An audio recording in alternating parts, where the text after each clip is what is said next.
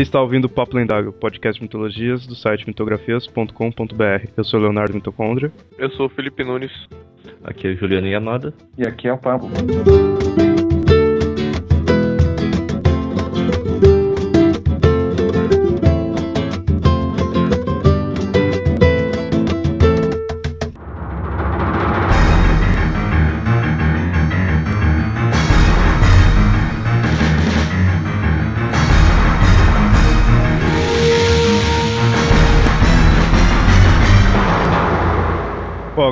Continuando ainda na constelações aí nos signos que a gente conhece, mas voltando para uma coisa um tanto quanto mais irreal, a gente vai falar aí do Cavaleiro do Zodíaco. Quem não conhecia isso daí, né? Acho que grande parte dos nossos ouvintes já deve ter ouvido falar, ou pelo menos assis- assistiu o Cavaleiro do Zodíaco alguma, alguma vez.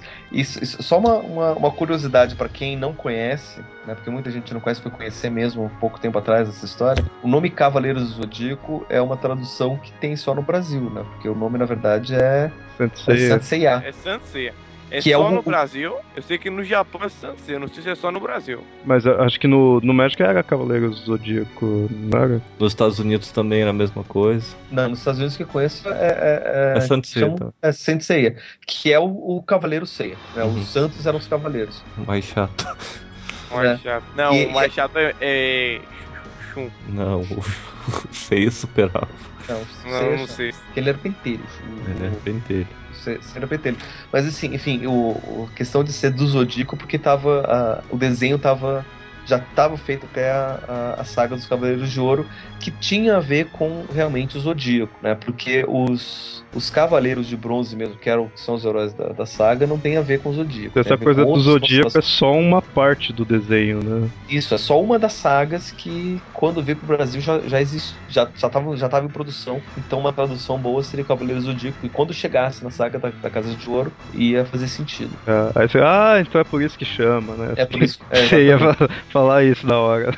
né? E também porque a, a armadura de ouro, que é come, quando começou a saga do, dos Cavaleiros do Zodíaco, pelo menos do, da animação, era a armadura de Sagitário, que é um dos Dos 12 Cavaleiros de Ouro, seria a mais alta ordem dos Cavaleiros e tudo mais. Cavaleiros de Atena, né? No É dos caso. Cavaleiros de Atena. que Seriam representantes das 88 constelações. O hemisfério norte seriam os Cavaleiros de Prata. O hemi- hemisfério sul seriam os Cavaleiros de Bronze. E a- o rastro solar seriam os Cavaleiros de Ouro. É, a lógica seria mais ou menos essa. Mas aí depois a gente vê que existem outros cavaleiros de outras formas. Tem os ca- os cavaleiros de, de Poseidon, que não tem a ver com, com astrologia. Você tem os cavaleiros de, de, de Odin, que tem a ver com, com as estrelas da, da constelação de Ursa Maior. E daí foge da lógica dos cavaleiros Zodíaco mesmo. Né?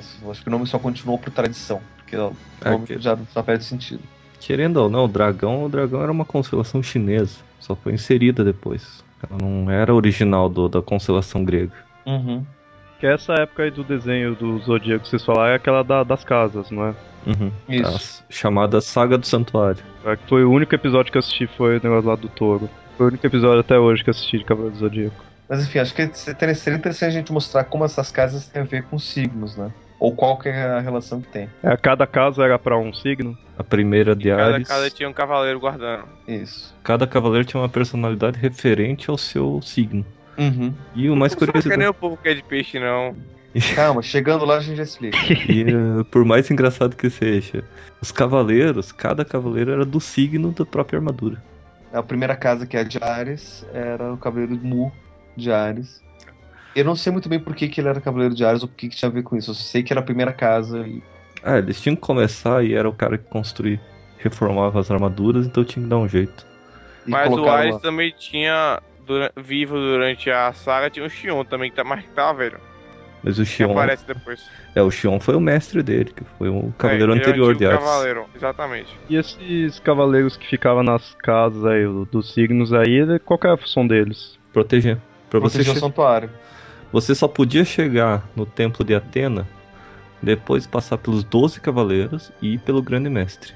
Né? Que cada cavaleiro tinha uma casa que tinha uma escadaria que você passava em ordem pelas, E pelas você não 12 podia. casas. E você só podia passar pelas 12 casas, não tinha nenhuma atalho nem nada. É.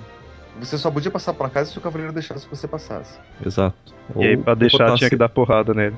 Não, Não. Alguns, alguns simplesmente deixaram passar. Por exemplo, o Mudiário deixou passar, porque ele era aliado da, de, de, de Atena. E ele, ele viu Atena sendo ferida. Uhum. Daí sabia, então você tem que chegar lá pra ir. Então vai embora. Eu deixo você passar livre. Aí passaram. depois do, de, de Ares em Touro. Touro, Aldebaran de é Touro. o Al- Aldebaran de Touro brasileiro. Brasileiro. É. E Aldebaran é o, nome, é o nome da estrela mais brilhante da constelação de touro. Exato. Depois foi criado que, na verdade, não era o nome dele, né? Que todos os Cavaleiros do Touro É, assumiam o nome Aldebaran quando ganhavam a armadura. aí depois é qual? Saga Depois de é Gêmeos. Gêmeos. A de Gêmeos é que eu acho melhor, que melhor se encaixa com o signo. Uhum. É. Por ele ter personalidade. Dupla personalidade, uma boa e uma maligna. É, teoricamente, gêmeos eram pra ser dois irmãos mesmo. Não, né? eles são dois irmãos. É. Na- nos Cavaleiros Zodíacos, na verdade, eles eram dois irmãos. Era o principal, que era o Saga, Uhum. ele era o oficial. E ele tinha um irmão gêmeo, Canon, que seria o suplente, caso o Saga não pudesse ser cavaleiro. Se estivesse ferido ou morto, Canon ia substituir ele. E daí Saga acabou morrendo, que ele era um mestre bom, e Canon acabou assumindo como cavaleiro de gêmeos e como mestre de santuário. Não, só como Cavaleiro de Gêmeos. Ele não, não assumiu a. Mas não, não era ele que tava lá no, no, no final? Não era contra ele que, que o pessoal lutava? ele- não, no, no final ele só. Ele defendia Atena, mas ele não ficava no lugar do mestre. E aí, depois de Gêmeos. Foi um dos cavaleiros mais toscos de todos. Eu Por que gosto tosco? dele. Máscara eu acho ele muito tosco, velho. Sei lá. Por quê? A Máscara da Morte? De câncer? É, eu, quando eu assisti, eu não gostava das máscaras da morte, não. Ele era- eu achava ele muito estranho, sei lá. Só porque ele era mal. Não era mal, porque ele era idiota. Ele bateu no Shiryu, só por causa disso. Qual que. O- Esse daí é o de câncer, já, né? É o de câncer. Aham. É um, é um psicopata maluco. Máscara da Morte era referência, na verdade, a um castelo alemão, que também tinha um nome similar. Eu não lembro como é que era o nome em alemão. A tradução é Death Mask, né? Que eram várias máscaras que eram penduradas no castelo inteiro dele. Uhum. Que eram máscaras mortuárias, coisa parecida. É bem macabro o castelo. E, E tem a ele- ver com, com a astrologia chinesa também, né? Exato, também tem a ver com, ligado com a, a constelação de caranguejo do da astrologia chinesa, que se dizia, na verdade, que essa constelação era o portal para o mundo dos mortos. E depois o de Leão. Leão Aioria, que a única coisa diferente dele era um outro aliado, mas que estava sob o domínio do poder do, do grande mestre, Ele estava é, hipno- hipnotizado. E ele era irmão do, do Sagitário. do Sagitário. Aí vem. O Virgem, chakra de Virgem, considerado mais, mais, Mais poderoso. Não, mais poderoso, né? É, Era engraçado que aí misturava a mitologia hindu. No anime ficou como se ele fosse, na verdade, a reencarnação de Buda. No mangá, não. Na verdade, Buda foi o mestre dele. Ele era a reencarnação de um pedaço da alma do Buda, mas teria que viver como um humano. Aí ele foi ensinado pelo próprio Buda. Aí, com relação à Virgem, tem a ver também o fato de, de- do, do signo de Virgem tem a ver com, com conhecimento, com, com lógica, com ordem. Exato. Ele não usava golpes físicos, ele usava golpes mentais. Isso. E ele não abriu os olhos justamente para ele poder É. se privar de uns sentidos para poder aumentar o, o sétimo Outro. sentido. E dizia-se que quando ele abriu o olho, todo mundo morria. Que a única pessoa que conseguiu destruir ele era alguém que podia voltar, da- voltar dos mortos, que era o Ikki. Que era o É, Fênix. porra, a luta é chata pra caralho. Tipo assim, começa, ele tira um sentido do Ikki. Aí tira o outro. Não, mas Aí achei tira o legal. outro. Aí vai tirando um por um e demora 500 episódios dessa brincadeira. Né, Era só porque re- reprisava tudo, né? É. Não, mas demorar pra porra essa luta. Demorou, demorou bastante. É, você falava isso por causa que tá demorando a tua casa, né? Que a próxima era Libra. Que é o mais fodão que tem. Não, não falando sério mesmo, ele é um dos mais fodões.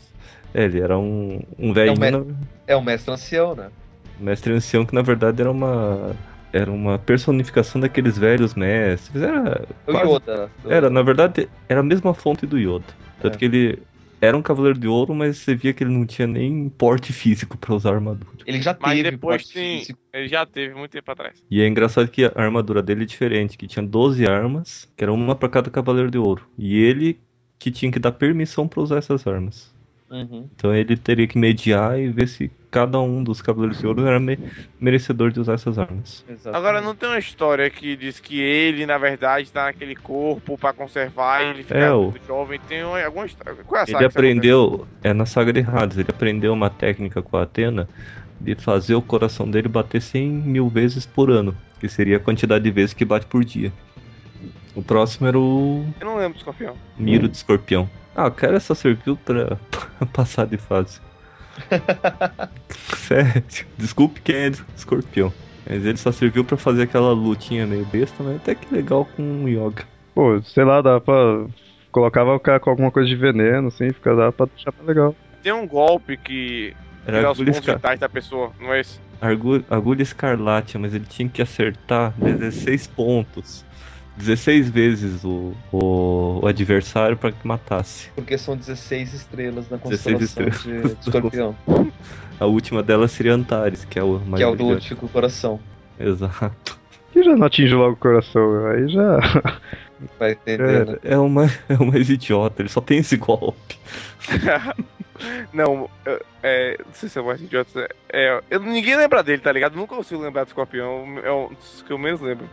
É o Miro do escorpião. A armadura dele era bacana, mas o problema é que o golpe dele era. E eu pensava que ele era fodão.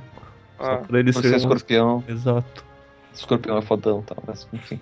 É, é interessante notar essa a, a relação, porque no zodíaco oficial, né, na, na astrologia que a gente usa, o signo que está relacionado à morte é o escorpião e não câncer. Então, se fosse seguir uma certa lógica com a nossa astrologia, o máscara da morte seria de escorpião, não de câncer. Mas é verdade. Né? A lógica seria essa, né? O, o mesmo papel que o Máscara da Morte tem nos Cavaleiros do Zodíaco de ser é, comunicação com o mundo dos mortos e não sei o que, tem o signo de Escorpião, né? entre outras relevâncias também. Né? Porque o Escorpião tem muito a ver com, com aquilo que está mais profundo, né? Não só morte, mas também poder, e sexo e dinheiro. Exato. Logo em seguida vem o caso Sagitário. O cavaleiro já estava morto, né? Que era o Aiorus. Irmão de, do Cavaleiro de Leão. Foi irmão quem de- salvou a Atena É, e foi Uhum. considerado traidor. fugiu com a armadura e tudo mais. Foi ele que foi o pivô da, da saga inteira, da primeira Uhum. saga. E a armadura dele aparece pra ser direto. É, só por causa que a armadura dele é igual do, da armadura do Seiya, o formato, e o criador é de Sagitário. O criador do- dos Cavaleiros do Zodíaco é do signo de Sagitário. Uhum. Ah, sério. isso. Sério, ele já falou isso numa entrevista. Logo em seguida o Capricórnio, o Shura, que eu não realmente não entendi. Por que colocar Excalibur no meio? Pois é, eu também não entendi. É, realmente. É gratuito. Ele tinha Excalibur, ele usava. É, o Não, golpe era o dele é golpe dele. que teoricamente o Excalibur estaria no braço dele. Tanto que quando ele morreu, foi porque o, o Shiryu usou o golpe do último dragão. E daí, quando ele tava quase morrendo, ele reconheceu, tá? Então, você tem razão e você precisa salvar a Atena, porque só um guerreiro que tá disposto a dar sua própria vida pra salvar tem razão e blá blá blá. Então, pra você poder se proteger, eu vou te dar minha armadura pra você poder voltar e não morrer. Pra armadura te proteger, e eu também vou te dar Excalibur. É porque o Shura, tipo, ele, não- ele era. Ele não era malvado, ele só era idiota. É, ele só não sabia da, da, da história. Tipo, ah tá, o mestre mandou, então tem que fazer. É, exatamente. É, tem a Próximo. Relação. Próximo. Camus de Aquário. No, no mangá, ele é o mestre de yoga. Exato, no anime ele é o mestre do mestre do yoga. De yoga. Ele é o mestre do mestre de cristal, que é o mestre do yoga. Exato. E tanto que os ensinamentos dele eram passados por carta. E assim, todos os golpes do yoga, quem o, o, o Kamo já sabia. Então todos os golpes, o pó de diamante, o não sei o que, a Aur- Aurora, eu não sei o que mais. Aurora Execução e- Aurora. Trovão Aurora. Trovão Aurora, o Kamo já sabia. Então ele parava só com a mão, tá? Você tá fazendo o quê, meu filho? Eu Tanto que ensinei único- esse golpe pro seu mestre que ensinou pra você, então... O único golpe que podia fazer alguma coisa contra ele seria o Execução Aurora. Só que o Yoga não tinha aprendido esse golpe. E, que quem, e quem fazia esse golpe era o próprio, o próprio Camus. O Yoga aprendeu olhando. E é engraçado que todos os golpes do, do aquário têm a ver com água e gelo também, né? Uhum. Só uma, uma curiosidade: o signo de aquário é um signo de ar na, na, na astrologia, não é um signo de água. A relação da água tem a ver só porque é aquário, mas é, ele, ele é para ser um signo de ar. Ah, nesse desenho não fazia nada sentido. E o último, Afrodite de peixe. Qual que é o nome dele? É Afrodite? Como assim? É Afrodite de peixes. É, o nome dele é Afrodite. Mas Afrodite. aí tem a ver com, com, com o mito, né? Porque o mito do, do signo de peixes é, é, é a fuga de Afrodite e, e Cupido. É, poderia ter posto cupido, ficava menos. É o cara. É, não, mas é um. Puta, é muito tosco. É, o cavaleiro é muito tosco. É tipo, usa uma rosa na boca. e tem uma pinta igualzinha da Mary Monroe no rosto. Ninguém tipo, lembra. O golpe mais forte dele é tipo uma rosa venenosa, entendeu? Ah, uma rosa sang- sanguinária que absorve É. todo o sangue do corpo.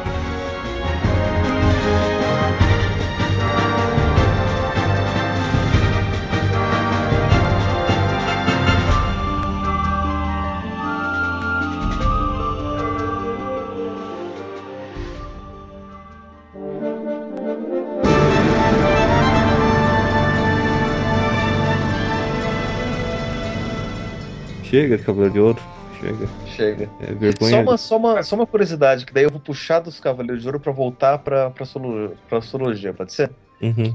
Eu tava lendo num, pelas interwebs da vida que existiam de, existiria um 13 terceiro Cavaleiro de Ouro, que seria o Cavaleiro de Cobra, que na verdade é a Amazona, a, a China. Não, é que seria, na verdade, a- na época que surgiu o Cavaleiro de Ouro, tava uma discussão astrológica de que, na verdade, existiria um 13 terceiro, Exatamente. um 13 daí- terceiro signo que era representado pelo Pela É. cobra. pela É. co- não aquela aquela cobra que Então, o então. Mercúrio segura. É, que é o, o, o, o, o caduceu, que na verdade tem a ver com Asclépio, que é o, seria o, o mito relacionado à medicina. Né? Daí a serpente é, seria esse caduceu de Asclépio, que teria relacionado à medicina. E, e a China, ela seria uma das Amazonas que viveria lá no meio dos, do, do, do santuário também. Ela seria essa. Seria, teria esse poder de, de, de cavaleiro de ouro. Mas tem a ver com esse, com esse outro signo que seria o de Asclépio, que hoje ele tá dentro do círculo do, do zodíaco. Por isso que tem essa, essa questão desse 13 terceiro signo. Né? Porque se você pegar os signos que são passados pelo Sol e pelos outros planetas, uma par, ele- eles passam também por, por. É, não, não resultou em nada, não mudou em nada. Não, não mudou pelo seguinte, porque o, o principal interesse disso é para astrologia. Para astronomia não faz diferença nenhuma o ciclo do zodíaco. Tanto que o É. ciclo do zodíaco não bate mais com o ciclo do astrolo, astrológico. Exatamente, zodiacal. não bate. Mas para astrologia faz sentido, né? Porque faz sentido o céu se dividir em 12 partes, porque daí você tem a relação de quatro elementos: o fogo, terra, água, ar e água, com três aspectos, que seria um aspecto fixo, um aspecto mutável e um aspecto que eles chamam de, de cardial, que seria um aspecto de movimento. Então, se você pega esses três aspectos com esses quatro elementos, você tem os 12 signos. né? Então, só para só fazer essa, essa volta, é, Ares é um signo cardial de fogo, que mostra justamente essa ideia de impulsividade que, é, que, é, que tem a ver com signo. Touro é um signo fixo de terra, que dá essa noção até mesmo da, da, da teimosia do touro. Mas é muito ligado à terra, muito fixo, não, não, não muda. Gêmeos é um signo mutável de ar, e dá essa ideia até mesmo que o, o geminiano tem a cabeça nas nuvens. Câncer é um signo fixo, é um signo cardial, desculpa, de água, que daí traz uma ideia mais de, de emotividade, né? A água está muito ligada às emoções também, então dá essa ideia de uma, de uma emotividade para o câncer.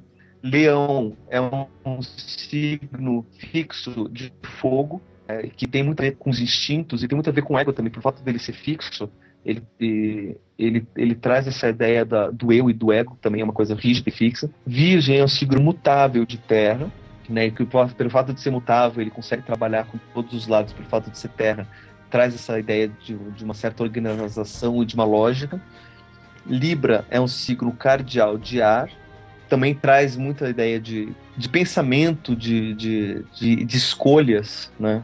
Tudo que é ar, né?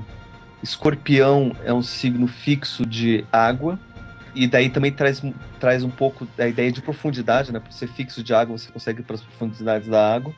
Sagitário é um signo mutável de fogo, que talvez justamente por isso tenha essa ideia mais de espiritualidade, de transcendência, de, de, de filosofia, de metafísica.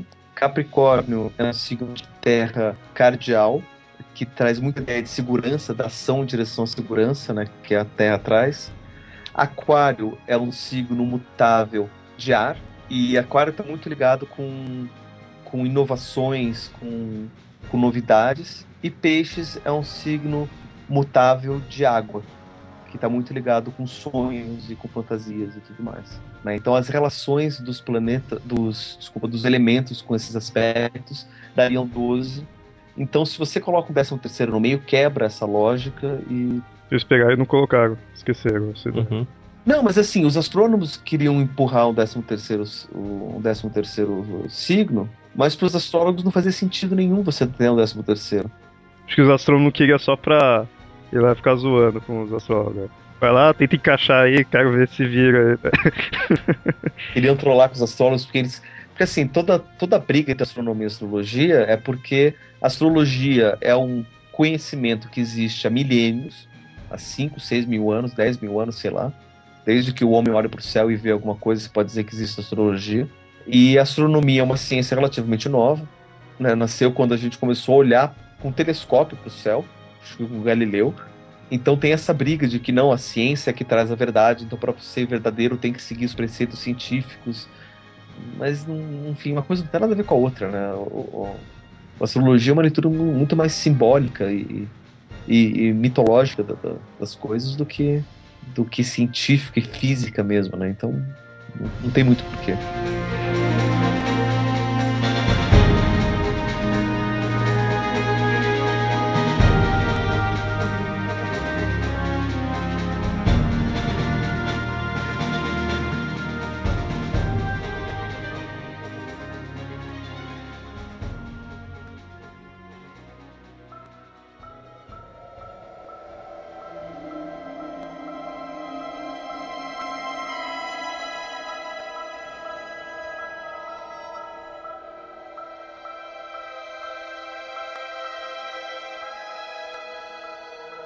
É, é interessante a gente notar o seguinte: quando a gente fala de astrologia, a gente fala em leitura de mapa astral.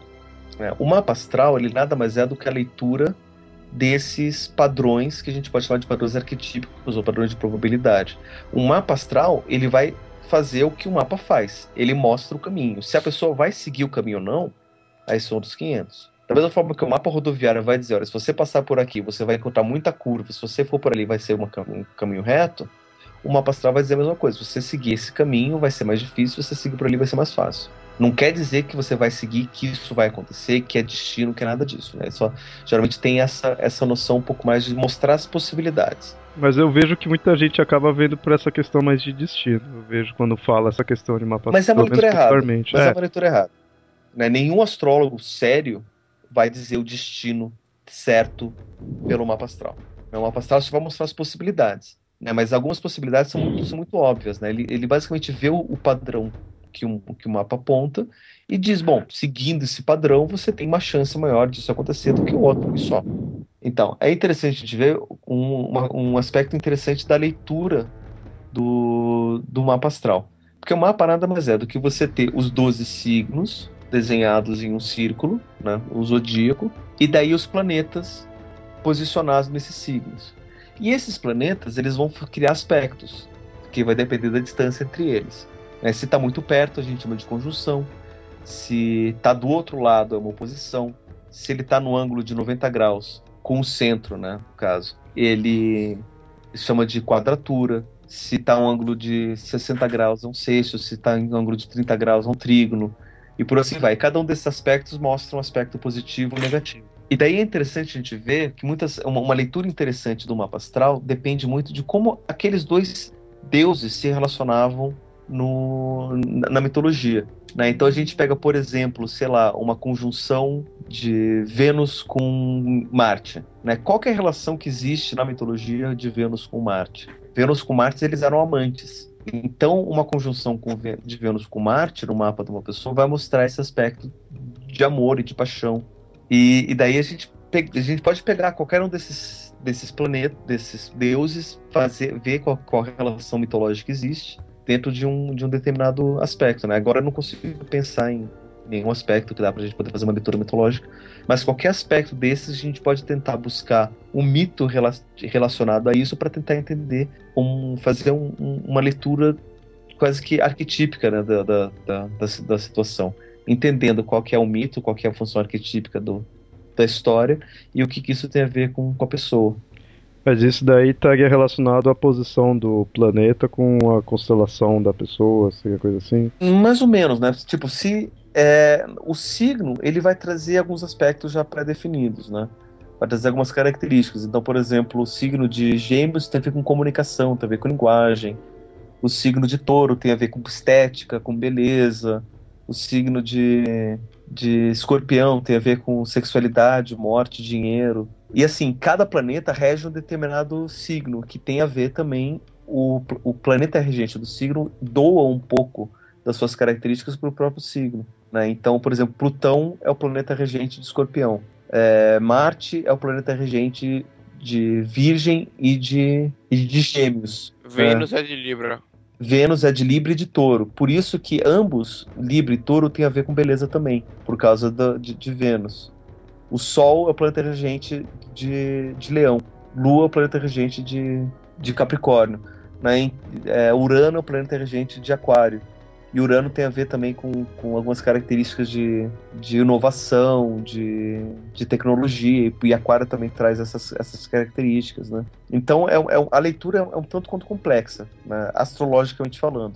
Mitologicamente falando, a gente pode fazer uma leitura relacionando com a história que, que aquilo está contando. Então, se a gente tem, sei lá, um determinado planeta fazendo uma relação com outro planeta em um determinado signo, a gente pode tentar encontrar que tem aquele signo, como por exemplo se Júpiter está em, em, Capricórnio. Né? Capricórnio tem a ver com uma das referências que a gente falou aqui, é da Cabala Malteia, que amamentou Júpiter. Então, o Júpiter em Capricórnio, ele vai trazer também essa ideia de nutrição, né? de você buscar forças. Então, num mapa de uma pessoa, ele vai trazer também essa, essa ideia de uma pessoa que tenta buscar determinado, tenta buscar força, tenta buscar nutrição, ou que tem naquele determinado ponto um ponto de, de apoio para se nutrir ou para poder crescer, para poder melhorar.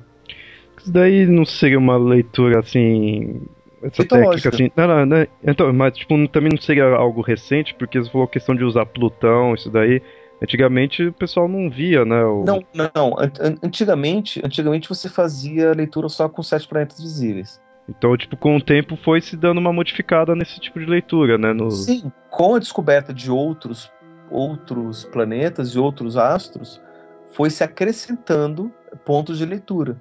Mas vários pontos de leitura sempre existiram. Não, não chegou tanto a modificar, foi mais um acréscimo. Não, foi só acrescentando. Porque, por exemplo, tem alguns pontos que são pontos imaginários que a gente chama no céu, né? Que sempre existiram, como por exemplo o que a gente chama de cabeça do dragão ou caldo do dragão, que é o nódulo lunar norte e o nódulo lunar sul, que tem a ver com um ponto onde a, a órbita da Lua cruza com a órbita da Terra e que é um ponto imaginário.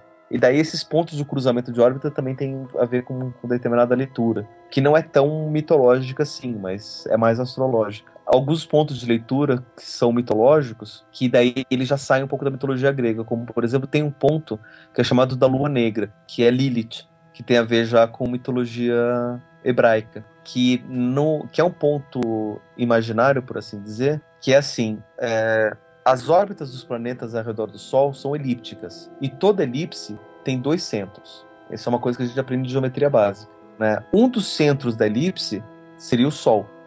O outro centro da elipse, que é um ponto imaginário, astrologicamente é Lilith, que traz a ideia da lua negra, que traz uma ideia de um feminino reprimido, de um feminino sombrio, de um aspecto devorador, de um aspecto pode levar para destruição mas que também carrega um potencial construtivo muito grande que não, que não é explorado, que geralmente é, é negado. Existem vários pontos astrológicos de referência que geralmente fazem referência à, à, à mitologia. Alguns pontos são puramente astrológicos e matemáticos, como por exemplo o nódulo lunar, como por exemplo a parte da fortuna, que é que a gente chama de ascendente lunar, que tem a ver com a distância do Sol para a Lua num determinado momento, que daí você conta essa mesma distância a partir do ascendente dando a volta, que daí seria um ponto imaginário também, que daí é um, tem uma outra referência astrológica. a, as leituras são feitas por vários pontos, esses vários pontos e como que eles fazem relações entre si.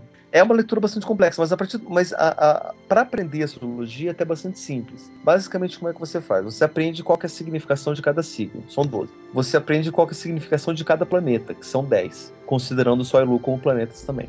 Você aprende a significação de cada tipo de aspecto, que daí são vários, né? Mas as principais é conjunção, posição, quadratura, é, trígono e sexto né, aprendendo a significação dessas, desses aspectos. E daí, basicamente, você vê qual é a relação que, que, que, você faz entre eles. Né? O que, que significa um determinado planeta e um determinado signo. E qual é a relação que esse planeta nesse signo tem a ver com outro planeta e outro signo. Só isso. E daí você começa a juntar essas significações para você fazer a leitura de um mapa. Se quiser complicar, daí vai mais para frente, que daí tem a ver com as casas também. Que daí tem a ver com o ascendente. O ascendente é o signo que está no horizonte num determinado momento. E daí aquela, aquele signo é a casa 1. Daí você desenha as outras, as outras casas, é, separando o zodíaco em, em 12 partes. E daí cada casa tem a ver com o signo. A casa 1 tem a ver com o signo de Ares. É quase como se você fizesse uma transposição dos, dos signos, né? Então a casa 1 tem a ver com Ares, a casa 2 tem a ver com Gêmeos e assim vai. De Ares é sempre o primeiro, mas em questão assim, no, no ano ele não é, né? Ele tá relacionado, ele é lá para março, né? Isso tem a ver porque na época o calendário começava nessa época, porque tem a ver com o início das. O, o, o calendário tinha a ver com, com o início das estações, né? Tem a ver com o início da, da, da época de, de, colheita. Ares, ele tá no início da, da primavera, no, no hemisfério norte. Né, no final do, do inverno e início da primavera. É, tanto você vê que os signos eles não pegam um mês certo ali, né? Eles é metade de um até metade do outro, né? Exatamente, porque daí tem a ver com esses pontos com, do, do, do calendário do Sol.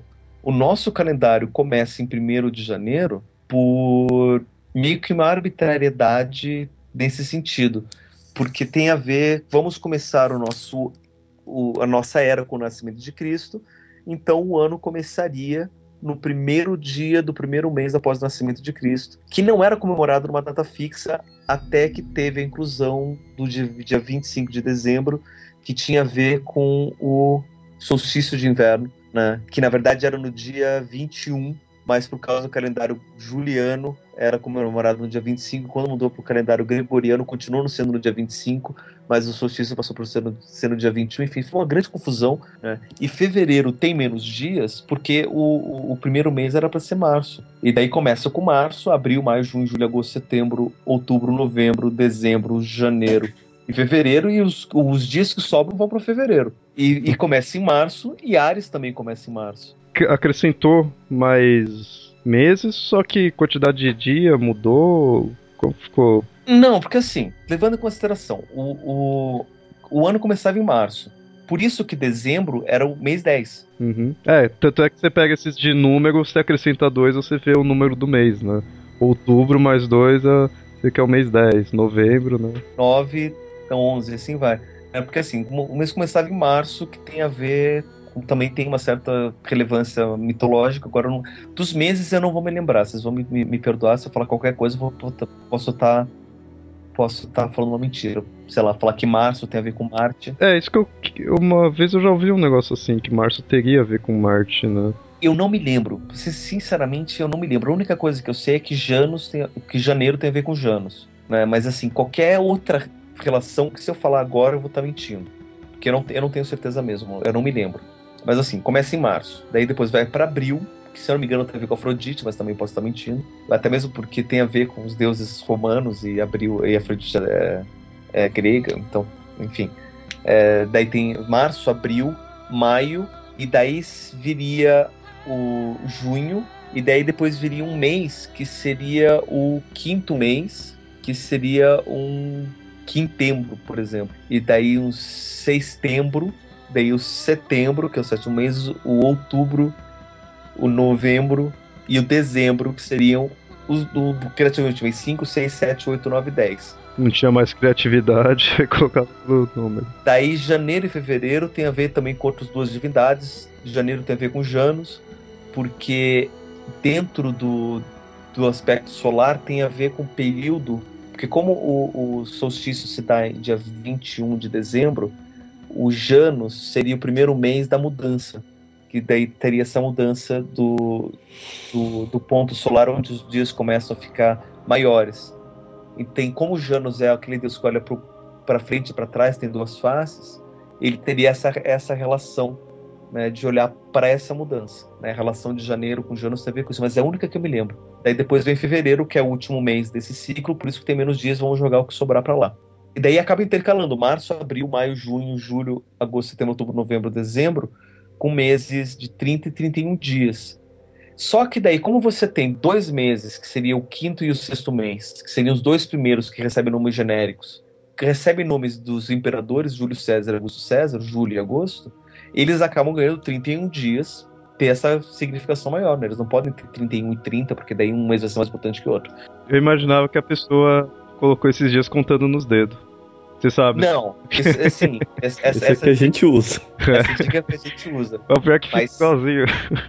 É, mas aí a, a- a confusão foi tanta nisso daí, porque daí tá, beleza, então vamos colocar esses dois meses em homenagem ao Júlio César, Augusto César, daí acaba tendo 31 dias, daí agosto tem julho, agosto tem 31, daí setembro tem que ter 30, e daí acabam mudando os dias dos outros, daí, enfim, acaba fazendo uma grande confusão. Daí no calendário juliano pega esse mesmo padrão de meses, começa em janeiro por causa do nascimento de Cristo, que se deu em dezembro, por causa da, da festividade de Mitra, que se dava no, no, no solstício de inverno, e é, é uma, uma grande confusão e até fazer o calendário. Só que daí, por causa dos anos bissextos, acabou, ou por, pela falta deles, acabou que estava faltando dia ou sobrando dia. E daí no calendário gregoriano, na- vamos tirar esses dias que estão sobrando ou faltando. É, estão sobrando, vamos tirar os dias. No, meio, no ano de implantação do calendário gregoriano, você tem um ano mais curto, com 350 e poucos dias, 20, 40 e poucos dias, sei lá. Porque foram tirados tantos dias 10, 15 dias do, do, do ano para poder acertar. E daí começou com uma nova regra para os anos bissextos. É, nessa época a Terra foi um pouco mais rápido. É, o ano acabou sendo mais rápido. Só que daí, o solstício, que antes era comemorado no dia 25 de dezembro, passou a ser, eh, passou a ser no dia 21 de dezembro. Só que a data continuou no dia 25 de dezembro. E daí as datas ficaram todas trocadas. Mas que nem. é, agora é 12 meses. Antigamente era menos. Eram, se- sempre foram 12. Ah, sempre foi 12. Ah, tá. É só questão. do- Ah, tá. É questão que, tipo, dezembro era o mês 10 antes, né? E agora é mês 12. Ah, bom. Não, porque eu achava estranho que eu imaginava, antigamente era menos. Beleza. Só que os signos, né? Os signos sempre foi ali 12, né? Então não, não entendia como de que. Como eles viam antigamente, né? Mas sempre foi assim mesmo tanto, né? De 12, né? porque você, você tem um, um, um mito também, uma lenda contada sobre a história do calendário, que é um- uma, uma, lenda mesmo, no, não é nada histórico. Antigamente você tinha 10 meses, e daí quando criou-se julho e agosto em homenagem aos imperadores, foi incluído isso no meio do calendário, né? E foram de 10 passou a ser 12 meses. Só que não faz sentido você somar 60 dias a mais no ano só porque eu tô afim, 62 dias. Ah, então agora o ano, em vez de ter 303 dias, vai ter 365 dias só porque a gente tá afim. Agora a Terra vai ficar mais devagar. É, tipo, não, não- faz sentido isso, né? É, porque aquele negócio, você pode ter 300 calendários diferentes, o tempo natural mesmo vai ser o mesmo. O tempo é sempre, né? A Terra tá ali, a Terra não tá nem aí pra que mês que é, né? Ela tá lá dando volta, né? Tanto que, por exemplo, o calendário árabe, o calendário muçulmano é o calendário lunar. E eles têm 12 meses lunares de 28 dias. E o ano deles é mais curto por causa disso. Então, no ano, ele come- eles comemoram dois anos novos. né? Aliás, tem anos que eles comemoram dois anos novos, porque quando cai, por exemplo, um ano novo no começo do ano, o outro vai ser no final do ano. Porque eles têm realmente um ano mais curto, porque são tem a ver com os 12, os 12 meses lunares. Os 12 meses de 28 dias. Daí acaba faltando dia no, no, no, no ano deles mesmo, né? comparando com o ano solar.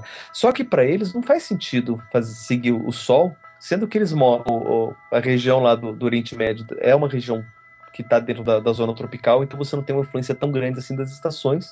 Não, o, o, o Sol, não, não existe tanta mudança assim para você usar o Sol como referência. Então vale mais a pena você usar a Lua como referência. É um barato que tem tudo esses tipo aí, mas que eu falei, né? O tempo é sempre o mesmo. Não- Tá todo mundo no mesmo lugar, não, não tem, né?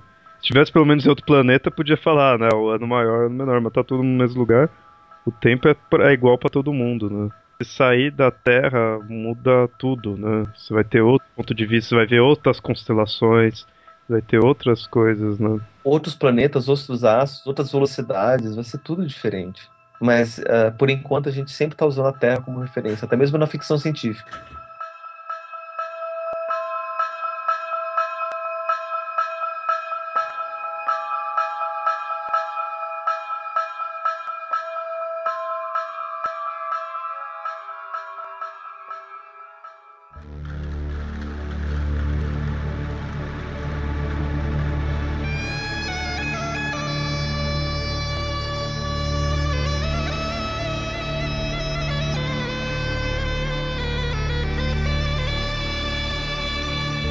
Esse foi o episódio aí do Papo Lendário que a gente falou da astrologia, né? Mostrando principalmente as questões mitológicas, né? Os significados mitológicos que tem na astrologia e também como mais ou menos como ela funciona, né? Você vê que é mais complexo do que você só olhar ali no jornal e ver se você vai se, se tem um dia bom ou não, né? Você uhum. vai ganhar na loteria ou ganhar um marido.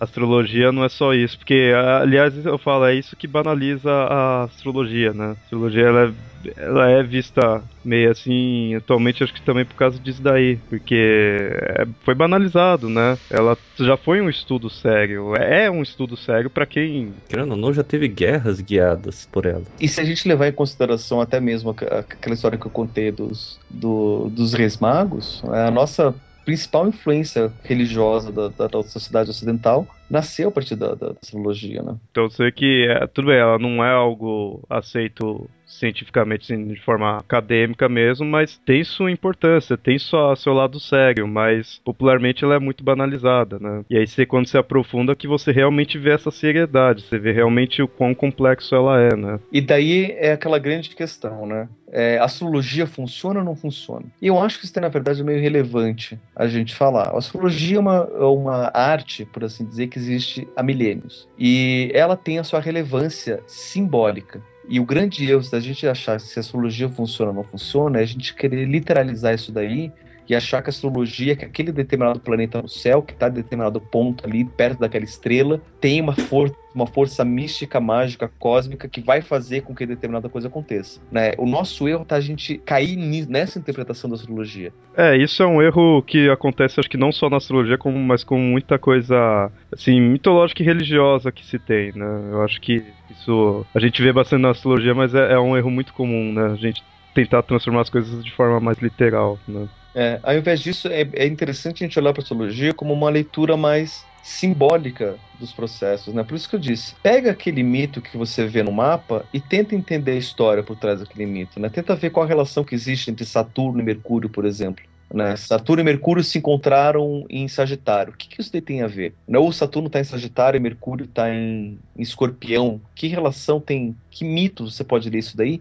E como é que você pode usar essa história e aplicar para sua vida? Né? Eu acho que isso é, vale muito mais a pena do que você querer encontrar uma força mágica, mística, cósmica, sobrenatural que vai guiar seu destino, sendo que o destino, a própria astrologia diz que o destino é você mesmo que faz. É porque, que nem eu falo, o, essa parte de astrologia, que, que nem eu, eu falei, se você abrir o jornal e ver como vai ser seu dia, assim, tudo.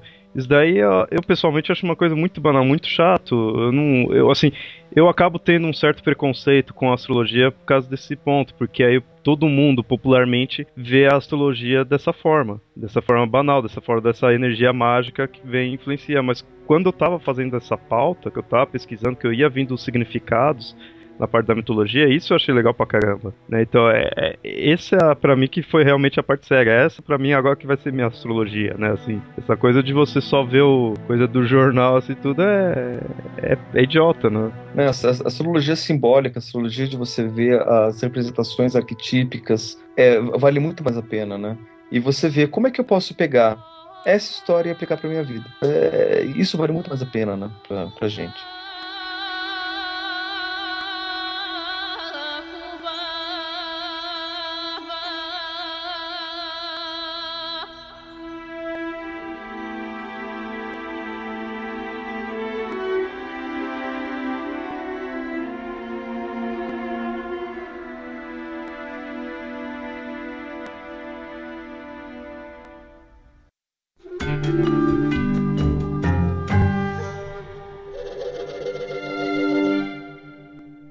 Então esse foi o episódio aí que a gente falou da astrologia e espero que vocês tenham gostado. Mas como vocês viram, a gente falou da astrologia voltada para esse que a gente conhece mais no lado ocidental, que vem do dos mitos gregos e tudo mais. Existe astrologia, existe horóscopo em todo mundo, em todas as civilizações. Isso daí vai ficar para outros episódios aí, né? A gente vai se aprofundar no horóscopo oriental, tudo em futuros episódios aí. Né? Então não precisem achar que faltou coisas aí, porque vai ter mais para frente. Qualquer coisa aí também que vocês conhecerem, quiserem também já ajudar para os próximos episódios aí de outras astrologias, podem mandar aí para fotografias@gmail.com, comentar lá no site. Até mais. Uma boa noite.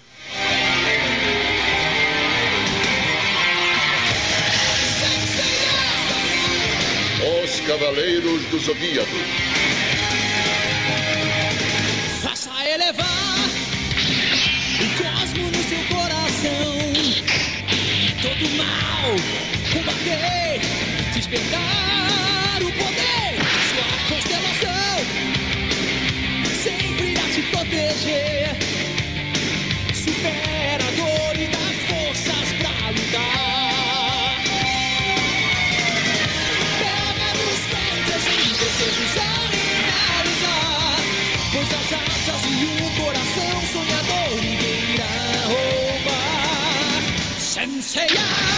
Guerreiro das estrelas.